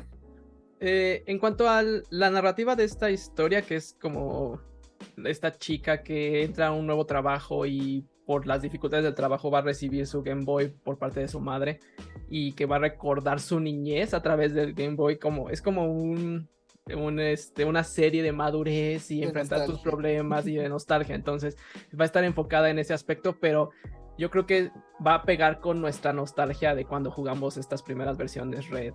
Pokémon es este, una maldita empresa enferma que, que sabe el punto exacto de nuestra nostalgia y lo usa y lo exprime para que compremos cosas. Lo weaponiza, lo vuelve un arma. Exacto. Entonces, eh, así, eh, así va a estar centrada esta serie. Eh, pues se ve interesante por eso mismo que es como que estos efectos de nostalgia y em, emotivos. Será, veremos cómo sale. Pero a mí me, hubiera gustado más una serie live action como lo que vimos en la película de Detective Pikachu. Inclusive me gustaría que continuaran con la historia de, del, del, hijo, ¿no? Que ahora ya, que termina siendo ya más abierto hacia el mundo Pokémon, porque cuando inicia él no quiere ser maestro Pokémon, él, nunca, él no quiere tener Pokémon y termina ya apreciándolos, ¿no? Entonces sería padre explorar cómo él este, se empieza ya a adentrar al mundo, ¿no? Yo digo, ya existe la serie de Red, entonces no me gustaría ver esa adaptación. No me gusta live action, o sea, ya, ya he decidido que no me gusta que haya Pokémon live action. Se ven raros. me gustaría que hicieran más proyectos animados. este, que le llamen Ufotable o a cualquier estudio de anime que sea decente y que hagan historias más serias de Pokémon en anime o en, o en películas. O sea, eso me gustaría, que, tomen esta como esto que hicieron con Red, eh, pero de otras generaciones. Sí, sus series animadas que han hecho en cortos de YouTube han estado muy buenos. Inclusive eh, los comerciales donde te, presentaron a la tacita o donde han presentado Pokémon son cortos, pero te cuentan una historia padre. De Mejor que cualquiera de los juegos. Exactamente. Ah, quiero, quiero ver eso. los juegos, ¿qué historia te cuentan? La de un tipito que se parece a Tony Stark, que ve una amenaza dentro de miles de millones de años, pero decide que tiene que hacer algo el día de hoy para solucionarlo. Y luego dejarlo inconcluso porque no hubo tercer juego. Estoy viendo Pokémon Espada y Escudo. Eso sí fue. Eso fue un golpe bajo, Game Freak. Eh, ¿Qué cosa que hace Game Freak no es un golpe bajo? Aparte, Pokémon Arceus. Sus peluches están bonitos. Digo, los precios no. Esos no, pero. Esos no. bueno, pero ninguno de los peluches de Nintendo, para ser justos. Vamos al. Estoy viendo a ti peluche de Bowser que me quiero conseguir, pero no mames lo caro. ¿Cuánto cuesta un peluche de Bowser? Como, como 700 varos y mide como esto. Shit. Los odio. ¿Por qué siempre me empujan a gastar? Porque mira. ¿Qué más ah, quieres en esta vida? Te odio. Maldito Jaime. Recuerden, no rengasten todo en cosas de Nintendo, vale la pena. Pero eh, si no están muy ocupados viendo doramas, vamos con noticias que son continuación. Nosotros no, tú, güey. Que ya te digo. que son continuación de la semana pasada.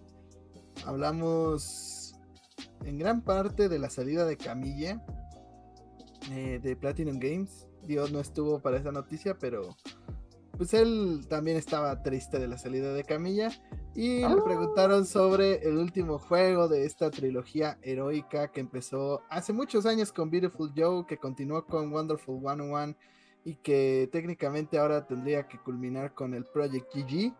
Le preguntaron pues qué iba a hacer de este juego y casi casi fue como, bueno, pues pregúntale a los dos de Platinum, a mí ya me vale verga.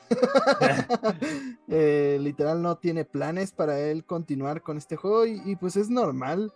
Obviamente ya debería de tener mucho avance en el juego o algún avance, entonces no se puede llevar de algo que empezó en Platinum y terminarlo afuera, por mucho que nos gustaría. Y pues no sé qué tanto interés tengan las otras personas de Platinum en terminar este proyecto o qué tanta pasión tengan para él. Pero, ¿creen que acabe bien esta historia? Yo la verdad pienso que no. Mm, no, yo también veo las cosas negras ahí. Este, finalmente, cuando se ve el. Cuando se ve el director de, de una. Pues de cualquier cosa, ¿no? Este. Cuando de repente tienes que meter a otra persona que piense por el resto del equipo, si lo quieren ver así, que sea la cabeza de, que guía el estilo artístico y el gameplay y el combate. Y Camilla siempre, tenía siempre como una visión muy clara de lo que quería. y de repente ya no. Entonces, cualquier persona que pongan de director va a dar un giro que los desarrolladores que ya tenían sus planes va a ser como de, espera, ¿qué quieres hacer? ¿Qué?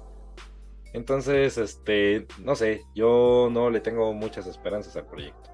Ahorita este Diego me hizo recordar un ejemplo bastante bueno de lo que puede pasar cuando algo cambia de director y rumbo totalmente. ¿Recuerdan la Liga de la Justicia? Eh, pues la dirigió Josh Whedon, el creador de la película de, bueno, el director de la película de Avengers.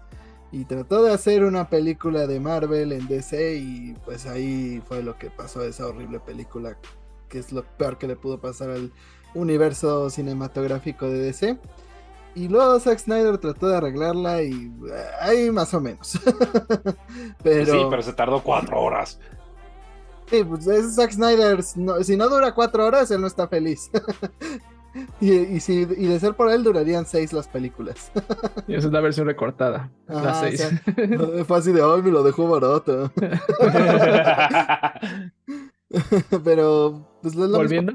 con Camilla. Es alguien tan igual que tiene, como tú dijiste bien, este, muy las cosas a su manera, muy sus conceptos raros, este, de, que pues literal es como de, ah, sí, una bruja que hace magia con su cabello y de repente aparecen cosas y todos bailan y, y sale un güey que es la representación del diablo bateando ángeles y eso puede pasar en un juego de camilla. es el diablo. El diablo. Entonces, pues, no, no hay director que pueda agarrar esto y hacerlo Digo, salvo que haya dejado un encargado directo, un, sucesor. Un aprendiz. Un aprendiz. Aparte, también tengamos en consideración que esta trilogía, ya cuánto tiempo tiene que vimos los juegos de Beautiful Joy y Wonderful 101. Sí, Este, los, eh, creo que el Beautiful Joe 2 salió 2000. ¿Para qué consola salieron? como para, GameCube y el otro para Wii U. Y el otro para, Y luego hicieron ports para otras, pero ustedes entienden. y ya vamos para la sucesora del Switch, o sea, a menos de que se atrevan a sacar un remaster de los dos primeros, le vería como que continuidad, ¿no? Pero no, yo creo que este proyecto ya está muy enterrado y por eso también. Estaré muy bien. Si me pueden revivir a Beautiful Joe, a mí me haría muy feliz, gracias. Pero mira, no, eso no depende de Platinum. Y aparte de todo, no es como que, o sea, le dice trilogía heroica, pero la historia de ninguno está conectada en absolutamente nada. También es cierto. Pues sí, pero yo creo que por eso Camilla es así como que a mí ya no me molesten, a mí ya no me pregunten, yo me salí por algo, yo me salí porque no, no, me dejan hacer mis proyectos, no me dejan ser creativo y ahí arreglanse con, con Platinum Games. Em, igual no creo que Platinum quiera desperdiciar todo el trabajo ya hecho. O sea, van a sacar algo. Va a ser una porquería seguramente, pero van a sacar algo. Mira, nada puede ser peor que Babylon's Fall. Es que no. O sí puede. oh, sí, puede. Mira, Scalebound de por sí, hasta Phil Spencer a cada rato está este, sacando declaraciones de cómo le hubiera gustado que saliera y la chingada. O sea, hasta él se arrepiente. A este le dolió mucho tirar todo lo que ya se ha hecho con Scalebound. Entonces. Pues dice. Pues es que eh, son de, que perdieron dinero, perdieron dinero. Ah, son de esos proyectos de si los saco, voy a perder mucho más dinero ya voy a perder dinero de entrada. O sea, eso va a suceder. Pero este juego, si lo acabo sacando, va a ser esa clase de dinero que del cual no te puedes recuperar. Entonces, ni modo. Eh, pues a ver qué clase de juegos hace Camilla ahora saliendo. Sería interesante saberlo. a ver quién lo contrata. Puede ser. No, no creo que Camilla ya esté en una etapa de, de volver a ser empleado como lo fue en Capcom. no, lo veo más fundando un nuevo estudio. Sí, donde él pueda tener esta libertad creativa. De por sí eso se supone era Platinum, pero luego creció tanto que acabó siendo algo que ni él tenía el 100% del control. Entonces... Uh... pues suerte para Camilla, suerte para Platinum Games. Ojalá no salga un monstruo Frankenstein de lo que quedó de Project GG. y no, no, que no salga un Babylon's Fall. ya es. Mira, ojalá este, lo sigan contratando para hacer cosas chidas. O sea, un Bayonetta 4. E, esa clase de proyectos que son contratados y que no le pueden meter sus políticas mierderas de microtransacciones. Eso sí le sale bien. ok, se vale, sí. Pero eh, hablando de políticas mierderas, pues Unreal no se quiso quedar atrás de Unity al principio se burlaron, hicieron memes, este, hablaron así como, ahora no, todos los juegos se van a hacer en Unreal Engine y la chingada. Y pues acabaron más o menos parecido, pero Fer, cuéntanos cuáles son las medidas que ahora va a tomar Unreal eh, para pues todas las personas que quieran desarrollar con su engine y no sean precisamente empresas como lo son un Sony, este, cualquier persona que quiera trabajar con ellos que sean chonchos, o sea, ahora sí que depende del el sapo es la pedrada. Pues después de que se hayan burlado de toda esta situación y que hayan despedido 830 personas y hayan salido a decir que tienen un problema financiero muy grande, va a haber un aumento de eh, los paquetes en un 5% de los costos. Esto para reducir todas estas pérdidas es un poco hipócrita, eh, dado lo que había sucedido con Unity y todas estas burlas de Unreal Engine. Por un lado, la comunidad de developers reaccionó de la misma manera que con Unity, sintiéndose atacados, sintiéndose que esto tampoco iba de la mano. Al contrario de que con Unity se sentía muy predatorio con este aumento del 5%, no, no lo vieron tan agresivo y no hubo tantas quejas en ese sentido.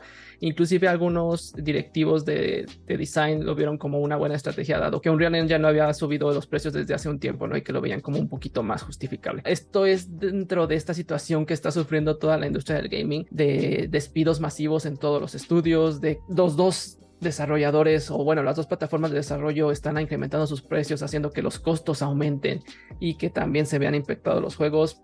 Esto va, es un efecto dominó que va a traer consigo más problemas eh, en los próximos meses en cuanto al desarrollo de los juegos. Pero no sé si ustedes tienen alguna opinión. Bueno, hay que aclarar, este aumento es para todos los que quieran usarlo fuera de la industria de los videojuegos.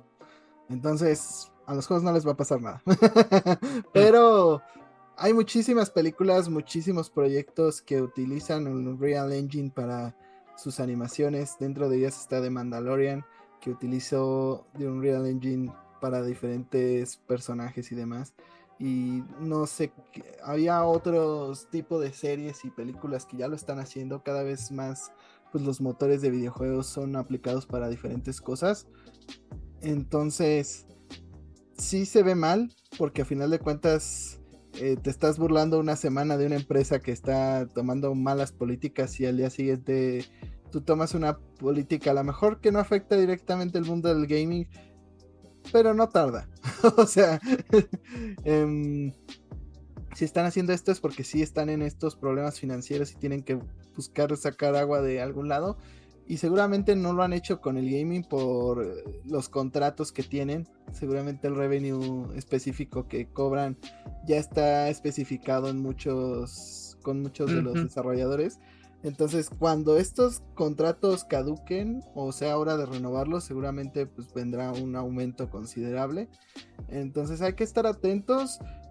Seguramente un real va a subir sus precios y esto pues se, se, suma a lo que ya hablamos la semana pasada, que Capcom no está viendo tan bien como sacar sus juegos con 70 dólares, porque cada vez se hace más caro hacer un videojuego y pues es una, se va a convertir en algo puede que muy caro en un futuro.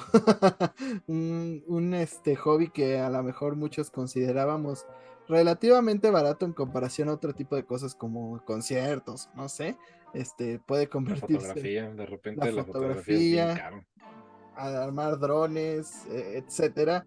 Este, pues los videojuegos pueden convertirse en estos hobbies más caros. Mm. Digo, ustedes dos me mentaron la madre la semana pasada por haberlo dicho, pero lo voy a repetir. Scale down. O sea, si los juegos están costando tanta lana para hacer, entonces, o sea, no hagan madres tan ambiciosas. No es necesario romper este el paradigma de videojugador cada maldito juego que hacen. Es que no lo hacen, ese es el problema. Eh, Pero lo intentan, es que ese es el tema. Y en el caso particular de Epic, que pues está, está eh, viendo problemas financieros es, número uno, porque empezaron a regalar juegos en su maldita tienda para tratar de hacer competencia Steam y fracasaron.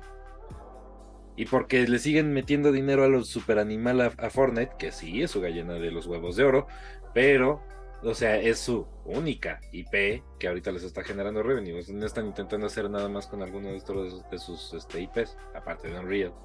Pues es que se gastaron el dinero a lo güey comprando cosas como Fall Guys, que ya estaba muriendo y de repente funcionó un rato. Y, y despidieron a todos los casi toda la gente en ese estudio. No cerraron del estudio. No cerraron el estudio, pero corrieron a la gente del estudio. No, no, no todo el equipo, nada más unas personas. El equipo de Fall Guys sí quedó un poquito intacto. O sea, eso fue como que una nota muy amarillista, que no, no sucedió realmente. Ah. Bueno, pero la cosa es que, pues ya, ¿quién juega Fall Guys otra vez? o sea, subió cuando se volvió gratis. Mucho tiempo. Among Us. Y ahora otra vez volvió a decaer pero yo sigo pensando que no tiene que ver con las ambiciones de los juegos, ni con esto que mencionas, porque eh, que Unreal les esté cobrando a los estudios más, no tiene que ver con que ellos hagan menos ambiciosos sus juegos. Y además si lo llegan a hacer, pues ya sabemos de lo que son capaces de hacer. Entonces eso les va a costar en calificaciones, en reputación con los gamers. Y ganarte la reputación no es tan fácil. Eh, si no, pregúntele a Cyberpunk. pues lo que le ha costado volver a ganarse la buena actitud por parte de las personas. Entonces, no, para mí es una pésima idea eso de hacer juegos peor para que cuesten menos. Porque. No estoy diciendo peor, estoy diciendo que no le super mega tiren a todo pues a lo mejor en el aspecto gráfico sí podrían bajarle un poco, porque la gente no, no está comprando estas grandes pantallas, todavía no estamos en el 8K, aunque la gente más clavada sí lo esté intentando, que lleguemos al 8K, sí, pero no es un mercado muy chico. Entonces, a lo mejor en el aspecto gráfico sí lo pueden hacer, pero en el, en el aspecto de gameplay y de duración no me parece la cuestión más sana, porque justamente la gente ya tiene ciertas expectativas y, y volvérselas a bajar. Eh, pues no creo que le saldría a los estudios el tiro por la culata. Aparte, si nos fijamos realmente cuáles son estos títulos o cuántos son estos títulos que son muy largos, que sus costos de producción son triple A, que son este, monstruosidades de proyectos, realmente es el porcentaje menor de todos los juegos que hay en el mercado. La mayoría de los juegos que están en el mercado son indies, son juegos pequeños, son juegos de estudios que apenas están creciendo, pero no son monstruosidades como Last of Us, Uncharted, God of War, este, o, Starfield, ¿no? Que son proyectos que ya son de empresas bastante grandes y que tienen fondeos de Sony, Microsoft por atrás, ¿no? Entonces, eh, ellos no podrían reducir tanto porque ni siquiera están gastando tanto en esos tipos de proyectos, ¿no? Ni siquiera están tirándole a hacer un, un título AAA. Sí, claro, eh, pero los que se están quejando de pérdidas y de toda la fregada en estos momentos son los este, estudios grandes. Los estudios chicos, muchos, les está yendo súper bien. Y con todo que no están cobrando 60 dólares. Ahí tienes, por ejemplo, a los güeyes que hacen Terraria, que hasta pudieron hacer un donativo importante a otros motores, este, a otros motores cuando se, se desató todo el desmadre de Unity. Eh, hicieron una donación de 100 mil dólares a otro estudio y a otros, otros dos que estaban generando su, motor de desarrollo. Dijeron, y estos durante dos años les vamos a estar metiendo una inyección de 10 mil dólares mensuales. Eso quiere decir que al estudio le está yendo súper bien. Y tienen un juego, Terraria. Y Terraria no cuesta 60 dólares, no cuesta 70 dólares. Pero sus ganancias vienen de otros lados. es muy difícil pedirle a que todo el mundo fuera, sea Terraria. Es como decir, ah, pues este Super Giant no necesita hacer superproducciones AAA. Pues sí, todos los estudios no pueden ser Super Giant. Ojalá. Aparte, aparte, los estudios pequeños tuvieron una gran ventaja en contra de los grandes, que ellos no se pusieron a contratar gente a lo estúpido durante la pandemia, pensando que todo iba a continuar en ese mismo tren. Entonces ellos no están teniendo estos problemas de costos altísimos. Entonces, si, si te doy un, punto en el scale down, y es lo que están haciendo, lamentablemente, que es reducir el headcount de toda la gente que contrataron de más. Porque por un lado quieren tener juegos continuos, juegos que sean un éxito, todas las, todos los estudios quieren tener una gallina de oros que sea un Game as a Service para que tengan entrada y flujo de efectivo constante y que eso les esté alimentando los otros proyectos chicos. Y es lo que no están logrando porque ya el mercado ya está harto de los Battle Royale, de los Game as a Service. Y ellos están buscando el no tener una plantilla de costos continuos porque los proyectos tardan tres años y después es espérate hasta que tengas el revenue para tener otra vez proyecto y fondeo para otro más. Entonces estos ciclos de despidos masivos van a seguir continuando hasta que la industria entienda o logre encontrar un sistema nuevo de proyectos. Y tres años te fuiste muy generoso. Eh, chicos, estamos hablando de, de, títulos chicos, no estamos hablando de AAA que son 6, 7 años. O sea, quién sabe, yo creo que hasta ya los juegos pequeñitos de Nintendo ya van tardando más de tres años. o sea, no sabemos, o sea, recordemos, por ejemplo, Hades 1, ¿hace cuánto salió? Y Hades 2, no sé 2019, me parece. 2019, ya es 2019, 2020. Ya es 2023 y Hades 2 no parece que vaya a salir pronto bien. O sea, porque igual tienen este ciclo raro de vamos a hacer que la gente lo pruebe y así lo mejoramos en mucho tiempo. Pero igual, o sea, cada vez son más raros ese tipo de, de juegos que tardan tres años, cuatro años. Y, y también hay estudios pequeños que ya están creciendo como Housemark, que pasó de hacer juegos de ritmo y de navecitas a Returnal. Entonces es una transición difícil de ser un estudio chiquito a convertirte en algo que te piden más cosas, pero es eh, va a ser complicado para todos los estudios encontrar el balance perfecto, eh, las horas necesarias en un juego sin convertirte en, en Assassin's Creed este, Valhalla, de que la gente se harta, a que dure seis horas y seas un este juego súper cortito. O sea, habrá que ver qué pasa, pero no creo que la manera de arreglarlo sea corriendo gente y cobrando más y... o sea, es ser muy pro empresa y, que chinguen a su madre los, los trabajadores, como siempre. Por supuesto. Pero eh, a nosotros sí nos gusta valorar su tiempo, por lo tanto, este podcast ya se terminó. Muchas gracias por habernos acompañado el tiempo que lo hayan hecho. Eh, muchas gracias por estar checando los reels, los shorts y los TikToks que hemos estado subiendo. Eh, es un esfuerzo constante de nuestro compañero Fer. Este, y pues la verdad, pues vale la pena. Si no, si no les late echarse el episodio de hora y media. Un aplauso para Fer. Un, aplauso, para Fer. Y este, pues ahí estaremos subiendo más cosas, a lo mejor tal vez mini reseñas, otras cosas. Ahí estaremos. díganos qué les gustaría ver. Ajá. O qué no. Coméntenos. Nos ayudan mucho compartiendo, comentándonos, eh, sabiendo qué es lo que les gusta y qué no les gusta del podcast, de los reels, etcétera. Y sobre todo suscribiéndose. Pero sí, esa retroalimentación vale oro. Entonces, díganos que quieren escuchar, que no quieren seguir escuchando y demás. Pero gente de sus redes sociales.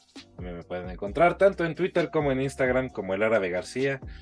No había pensado en una pregunta para esta semana, entonces, díganme si han jugado un juego de Kirby recientemente, porque yo estoy en esa fiebre Kirby. Fiebre rosa. Siempre es momento para jugar Kirby. A mí me encuentra como el guion bajo Fercho MX en todas las redes sociales. Y a mí, yo estoy buscando un juego eh, eh, free, Game as a Service, o que sea gratis, que, no sea predatorio, que pueda jugar online. ¿Qué me recomiendan? Ya, ya jugué Apex, no quiero entrar a Call of Duty. Quiero oír sus recomendaciones. Warframe. ¿Por qué te quieres hacer daño, Fer? Porque quiero jugar online con mis hermanos. Yo recomiendo Warframe. Recomendaría Destiny, pero esa madre no es free to play. Esa madre es una grosería. Es free to start, en teoría. en teoría. Luego te das cuenta que son como la droga. Todos. Ni siquiera, porque ni, siquiera el contenido que te dan de base es bueno. Eh, hay dos raids que valen bastante la pena, que son contenido base, pero. Ay, que tampoco sea League of Legends. No, es, sería inmoral recomendarte Destiny, entonces te recomiendo Warframe. Y League of Legends peor, eso es como la piedra. te hace daño, y te vuelve adicto en algunas ocasiones. Ey, Ah, pueden encontrar como Jaime Higuera en Facebook, como arroba bajo en Twitter, como Jaime Higuera 100 en Instagram. A mí díganme qué jefe de videojuegos les ha costado más trabajo, porque a mí el maldito robot de Cuphead ahorita me está haciendo sacar canas verdes. No es el que más me ha costado en la vida, pero sí, es, ya está entrando en mi top 10. ¿Ustedes qué jefe les ha costado más de, de todos los que se les vengan a la mente? La primera que me brinca a la mente es Malenia. Tuve casi un mes atorado en Malenia. Rivers of Blood y Plan. Pero fíjate que a Malenia sí la logré pasar. Cuphead no lo he logrado acabar. Yo sí. Yo no, maldito robot. ¿Qué otro juego? Bueno, más bien, ¿qué otro jefe? Uno de los de Returnal también están bien perros. Ah, el- los jefes de Return. Bueno, la primera, el primero me costó más trabajo, el segundo ya es como. Los de Sekiro también. Ah, sí, Hay unos el juegos jefe de- que más me ha costado oficialmente es el, el que lanza relámpagos de Sekiro. Lo No. odio. Sí, Sekiro también. Ese sí, ese sí, para que vean, no lo he terminado. Este, ahorita otro que se me viene a la mente, hay unos juegos bastante raritos que se llaman Baten Kaitos. Son buenos Ajá. y están disponibles en la tienda virtual de Switch si a alguien les interesa. Está el HD remaster de físico. Está el remaster HD de Baten Kaitos. Hay un jefe por ahí de la mitad del juego que se llama Giacomo. Hijo de su puta madre. Años en poderle ganar. A los jefes de Shin Megami Tensei. Chinguen a su madre Ay, sí, todos. sí. Ey, ey. Este, pero ahí pónganos en los comentarios qué jefe de videojuegos les ha costado. Los dejó traumados. los ha hecho sus hijos. Ha sido, ah, eh, son, ¿Qué jefes son su Vietnam? Así el perrito viendo todo. Pero nos vemos en el siguiente episodio, si el robot de Cuphead lo permite. Hasta la próxima. Ay. Jaime todo traumado. Déjame, robot, déjame. En la noche no. Me haces daño. Está ahí. Jaime dormido y es